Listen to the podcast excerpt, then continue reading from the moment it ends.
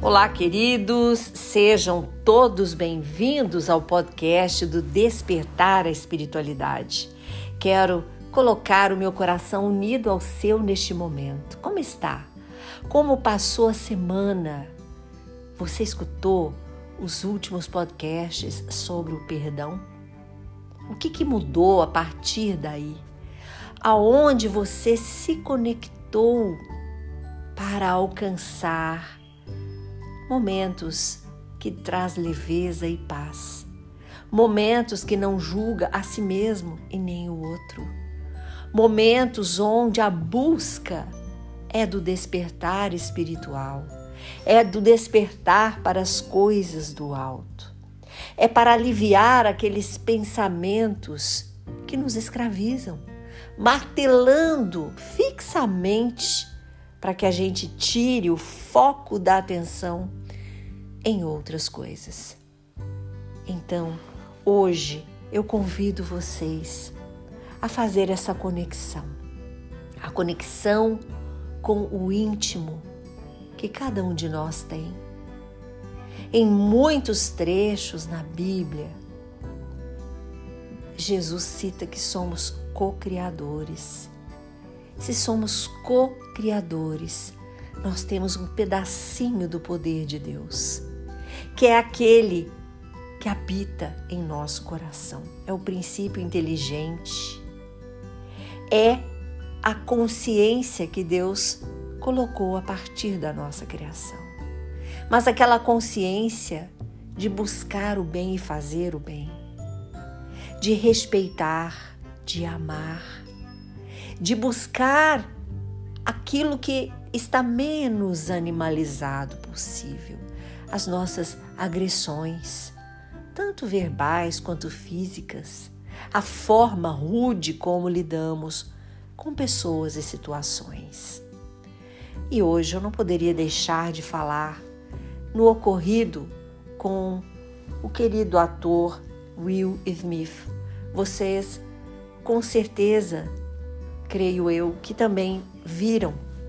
E a gente pode pensar que são dois casos delicados da natureza humana, porque de um lado tem um humor mórbido, zombador, né, de tudo, de todos, entre aspas, um palhaço, mas que acha que pode fazer com suas piadas qualquer tipo de agressão, muitas vezes intrínseca e muitas vezes declarada, que neste momento a gente percebe não teve graça nenhuma. Porque ele trabalhou nesta sua sem graça piada a dor humana, com a exposição ao ridículo e ao desconforto da esposa do Will Smith. Então a gente pensa que é grave, é imoral, porque foi um planejamento e uma execução com consequências. E aí, por outro lado, a gente percebe que o Will Smith agiu de uma maneira irada, impulsiva. E aí a gente começa a se questionar e a entender a dor e também pensar na sua atitude. Porque todos já sentimos, eu creio que todos, né? Eu pelo menos já, e creio que muitos de vocês, o descontrole emocional. Porque é onde toca no ponto das nossas feridas, é onde sentimos na pele esse descontrole. E sabemos o quanto dói, o quanto nos constrange, o quanto constrange a nossas famílias. Você imagina quem é mãe quando alguém fala, né? Por exemplo, uma professora que vem e, e critica algum ponto de negatividade do teu filho, de algum comportamento, principalmente em formação, né, as crianças, e aquilo dói. Muitos discordam da professora, mas quando a gente é sábio, a gente tende a entender, né, aquilo que a professora está falando como um feedback que vai ajudar na educação. Então a gente tem que perceber que esse descontrole, claro, ele tem uma grande variação. Alguns conseguem racionalmente falar e é o que o Will Smith poderia ter feito. Tudo que ele falou foi muito perfeito.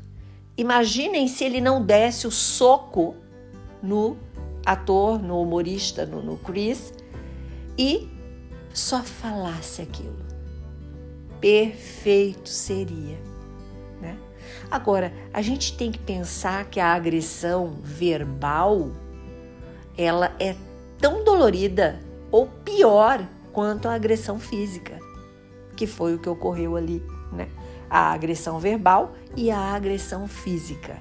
A agressão verbal que tocou na ferida e a agressão física que ficou irado e descontrolou. Então, neste ponto, a minha opinião é que ele seria perfeito sem a agressão física fazendo aquele relato maravilhoso do que eles estão passando com a doença da Jada, da tua esposa, pela perda dos cabelos, por uma doença autoimune que ela tem. E queridos, a dor do outro a gente realmente não tem como avaliar e medir, mas dá para ter um mínimo de dimensão, sentindo um pouco de empatia. E é o que faltou fazer a piada no momento áureo do Oscar com a esposa do Will Smith. Então, a gente tem que pensar e ter mais atenção em relação a nós mesmos, às nossas iras, aos nossos descontroles. Que isso seja um fator de amadurecimento, de reflexão porque ao invés de criticarmos ou aprovarmos a experiência que aconteceu do outro, vamos ser aprendizes. Vamos trabalhar em nós menos preconceitos, mais respeito pela dor do outro. E vários tipos são as dores. Eu já falei em podcasts aqui. Dores por situação de homossexualismo, dores por questões de é, obesidade, né, de gordofobia e entre outras, né, de, de racismo, cor de pele, por xenofobia, de ser do outro país. Aqui, uma crítica, um bullying de assim descaradamente por uma questão de doença e sofrimento que a família vem sofrendo, né? Vem, vem enfrentando, na verdade. Então, esse é o convite para nós e essa é a nossa reflexão de hoje. Pensar o que podemos fazer com este exemplo. Também de não julgar, aprovando ou reprovando, né? Mas estarmos cientes do que, que aconteceu e isso refletir nas nossas ações daqui para frente.